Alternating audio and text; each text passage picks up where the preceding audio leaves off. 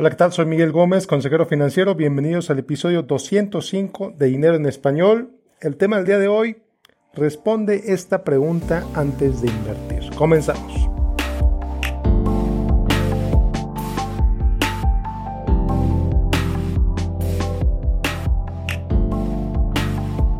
Bueno, pues el episodio de hoy va a estar centrado alrededor de una pregunta que le hago a mis clientes, particularmente aquellos que han acumulando suficiente dinero para ellos y algunas veces para una o varias generaciones después, lo que se conoce como riqueza transgeneracional. Pero esto no quiere decir que no aplica para ti, al contrario, también aplica para ti, aplica para cualquier inversionista. Para ellos es diferente porque, pues bueno, al tener más dinero, pues el impacto de la respuesta pues es más fuerte. Si tú eres un inversionista que está empezando a invertir, pues sí va a tener impacto esta, el saber esta respuesta en tu vida, pero ciertamente el impacto pues podría ser menor simplemente por el, monto y las implicaciones que puede tener en tu vida, los resultados que esa que la respuesta a esa pregunta puede generar para ti. Entonces, bueno, ¿cuál es esa famosa pregunta? La pregunta es muy sencilla, ¿qué representa este dinero para ti? Te la voy a repetir, ¿qué representa este dinero para ti? Entonces, pues generalmente hago esta pregunta y guardo silencio y espero y espero más, sin decir nada. Dejo que el cliente la digiera, la reflexione, la medite, piense las implicaciones que esa pregunta tiene y después de a veces 10, 20 segundos que parecen una eternidad, escucho con muchísima atención. Y aquí te lo voy a decir con mucha claridad. Para algunos de ellos, sí, los menos, pero para algunos de ellos, el dinero representa control. Pueden hacer que su familia haga lo que ellos quieran, por ejemplo, so pena de dejarlos sin herencia. Triste, pero cierto. Casi, casi parece telenovela, pero es cierto. Si no te casas, no te voy a heredar nada. Si no te divorcias, olvídate de la herencia. Si, eh, si no haces esto, no te va a tocar nada a ti. Difícil, duro, pero cierto. Repito, son pocas las personas que hacen esto, pero sí las hay. Entonces, con toda claridad te lo digo. Para otros, ese dinero representa años de esfuerzo. Representa a lo mejor incluso sacrificio, sacrificio visto como dejaron de hacer otras cosas que a lo mejor no eran tan importantes a, a cambio de este dinero. Es el tipo de gente que no le gustaría ver que sus descendientes, que su familia despilfarrara el dinero y que al contrario es el tipo de gente que le gustaría ver que su familia no solamente preservara el dinero, sino que lo multipliquen todavía más. Para otros, ese dinero representa libertad. Representa libertad para que sus hijos no tengan que pasar por las mismas penumbras que ellos pasaron cuando, cuando eran jóvenes. Así de sencillo, no quieren que sus hijos tengan los mismos problemas que ellos tuvieron cuando no tenían dinero. Entonces ese dinero es para la riqueza de sus nietos, de sus hijos, para que no tengan los mismos problemas que ellos vivieron en su juventud. Para algunos más, la verdad es que hay quien piensa primero en ellos mismos y no hay de nada de malo en ello. Tuve una persona que en algún momento me dijo, ¿sabes qué? A mis hijos ya les di educación, su herencia va a ser exactamente cero, este dinero es para mi jubilación, tengo 60 años, quiero que me dure de aquí a que me muera. Entonces, para esta persona, ese dinero representaba la posibilidad de mantener, su, de mantener su estilo de vida como lo había tenido mientras trabajaba. Dice, oye, ¿sabes qué? Yo ahorré por 20 años, ahorré por 30 años, no para mis hijos, ahorré para mí, para mi pareja, para que tengamos el estilo de vida al que estamos acostumbrados. Y aquí es cuando se hace un análisis, cuando se hace un estudio para determinar, bueno, cuánto piensas gastar, por cuánto tiempo, etcétera. Y se le dice, ¿sabes qué? Es algo factible, es algo no factible, pero bueno, ya me estoy desviando un poco del tema. Para esta persona, el dinero representa no tener que volver a trabajar. Para otros más, el dinero, esa inversión, representa el que el trabajo sea opcional. A lo mejor ya alcanzaron cierta edad en la que ya no quieren trabajar, alcanzaron una edad en la que pues sí les gusta su trabajo, pero quieren trabajar porque es opcional, no porque lo tienen que hacer. Entonces, bueno, teniendo clara la respuesta a esa pregunta, es la manera en que empiezas a guiar la manera en que inviertes. Aquí te voy a platicar la historia de un cliente en particular que como seguramente para muchos más, ese dinero que tenía, ese dinero que había acumulado, representa el legado para su familia, representa sus valores, representa la unión de la familia, representa la responsabilidad de haber manejado su dinero de manera disciplinada, no por uno o dos años, eso es fácil, no, por décadas. Entonces, para esta persona en particular tenía una posición importante, posición importante en el sentido de que eran decenas de miles de acciones en una empresa. ¿Cuál empresa? No tiene relevancia para este episodio, no tiene relevancia para este podcast.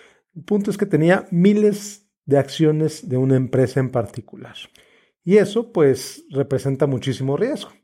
La verdad es que al, al, haber invertido en una sola acción, al haber invertido en una sola empresa, pues esta persona se benefició tremendamente a lo largo de las décadas porque a esa empresa le fue bastante bien.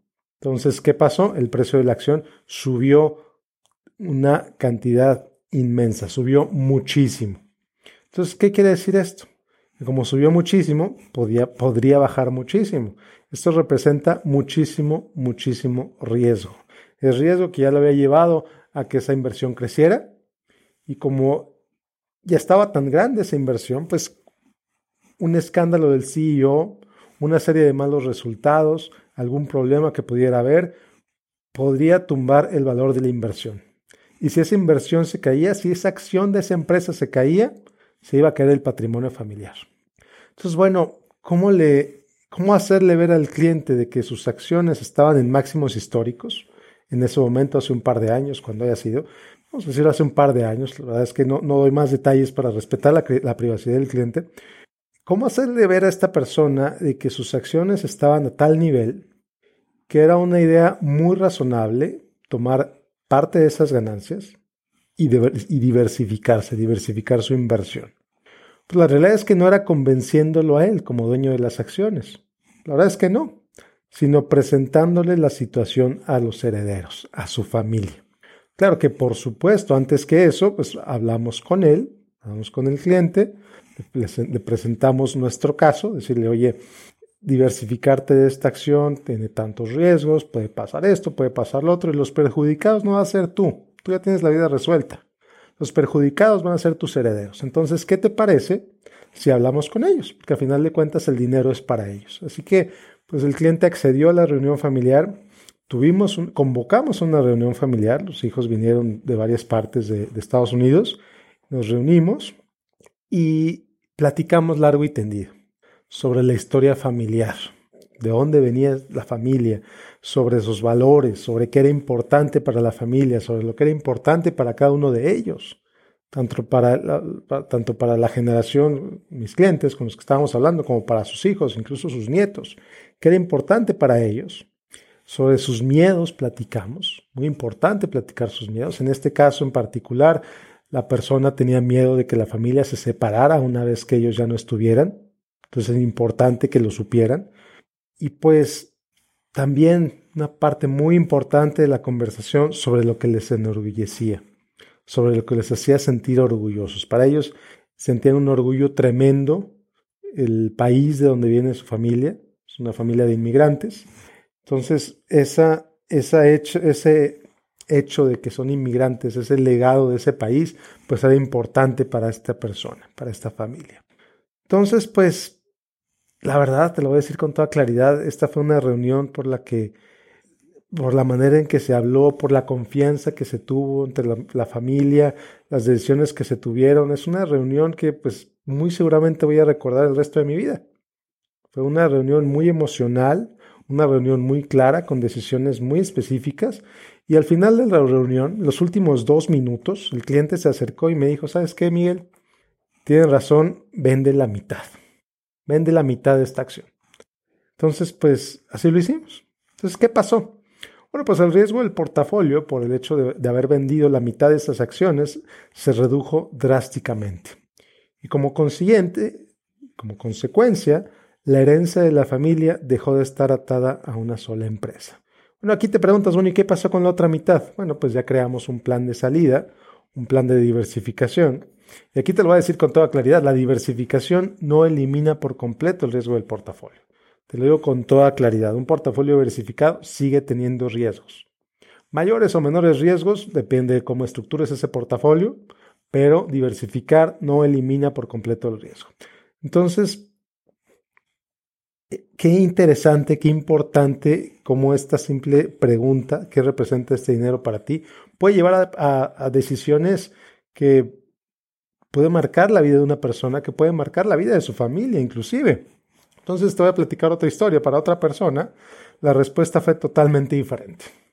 El portafolio que administro para esta persona representa solamente una pequeña porción de su riqueza y la razón por la que quería invertir era totalmente diferente. Entonces, como la razón por la que quería invertir era totalmente diferente, como la riqueza de esta persona está atada en otro tipo de, bienes, pues entonces la estrategia fue totalmente diferente. Se invirtió en otro tipo de instrumentos, con otro nivel de riesgo totalmente distinto al del, al del cliente de la familia de inmigrantes que te acabo de platicar. Entonces, cada persona, cada cliente, cada, cada, inversionista, a final de cuentas, debe tener bastante clara cuál es la razón de su dinero la razón del por qué invierte como invierte.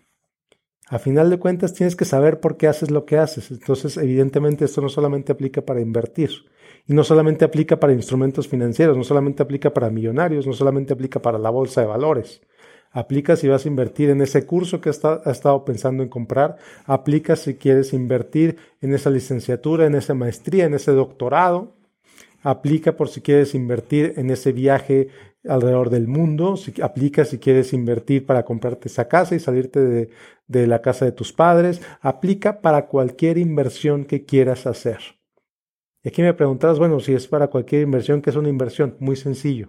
Una inversión es algo a lo que le pones recursos esperando un beneficio a cambio, un rendimiento. Tú gastas mil pesos esperando que esos mil pesos recibas más a cambio de lo que tú pagaste de manera muy abierta, eso es lo que es una inversión. Tú te compras un iPhone 11 Pro Max en 1.500 dólares porque tú crees que vas a recibir más que esos 1.500 dólares. Es una inversión. Estrictamente el teléfono no, porque en menos de un año va a valer la mitad, porque en menos de un año va a ser un nuevo modelo. Pero tú esperas recibir un rendimiento emocional, esperas recibir otras cosas más allá que valen más para ti que los 1.500 dólares de ese teléfono. Entonces, si lo ves así, es cuando empiezas a entender la razón de tu dinero. Es cuando, en el caso de inversiones bursátiles o inversiones en bienes raíces, es cuando empiezas a tomar tus ganancias de hacerte un lado, por ejemplo, cuando empiezas a diversificar. Y es cuando empiezas a entender que no, que definitivamente y muy posiblemente no estás solo, no estás sola. Tus decisiones de inversión, tus decisiones de trabajo, tus decisiones de vida, no nada más te afectan a ti, afectan también a quienes te rodean. Entonces, aquí la invitación es que hables con los afectados cuando estés tomando una decisión que les impacte, del tamaño que sea. Hay decisiones, como te dije al principio, más, más, que tienen más impacto que otras, pero aún así es importante platicar con las personas que vas a impactar a través de esa decisión. Bueno, pues con esto terminamos el episodio de hoy. Como siempre, te invito a que me sigas en facebook.com diagonal Miguel Gómez Consejero como siempre, te invito que si no lo has hecho, te suscribas a mi boletín casi semanal en miguelgomez.link, miguelgomez.link, diagonal correo. Que tengas un excelente día. Nos vemos la próxima semana en el siguiente episodio de Dinero en Español. Hasta la próxima.